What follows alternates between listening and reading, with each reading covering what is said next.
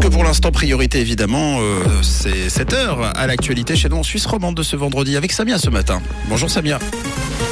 Bonjour Mathieu, bonjour à tous. Dans le canton de Vaud, on éteint les lumières des vitrines. À Genève, on pose une grosse enveloppe sur la table pour les cyclistes et les piétons. Et côté ciel, l'instabilité est encore de mise. L'extinction nocturne des vitrines commerciales et des bureaux pour prévenir au mieux le risque de pénurie énergétique dans le canton de Vaud.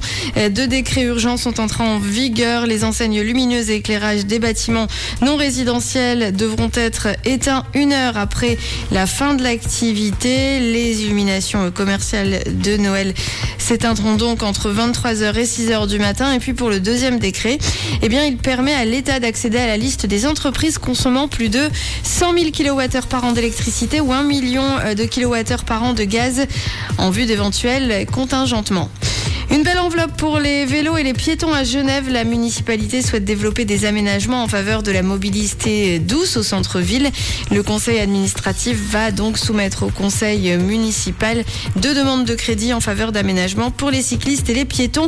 Ces futures infrastructures permettront d'améliorer les itinéraires et devraient nécessiter peu de travaux. Une somme de 14 millions de francs devrait donc être investie ici, selon les toutes dernières informations en ce sens.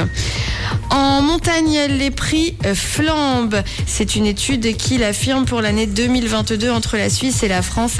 Les prix ont augmenté en moyenne de 5,8% contre 4,6% l'année dernière. Ici, il s'agit de la plus forte hausse depuis 2014. Les stations suisses affichent une progression de 7,1% en moyenne contre 4,3% dans les stations françaises. Cette tendance devrait cependant retomber dans les années à venir. Facebook demande à ses modérateurs de ne plus vérifier les propos de Donald Trump, le tout en raison de sa récente déclaration de candidature à l'élection présidentielle américaine de 2024, qui implique donc un changement de règles du point de vue de Facebook, puisque Facebook définit comme personnalité politique tout candidat à une élection.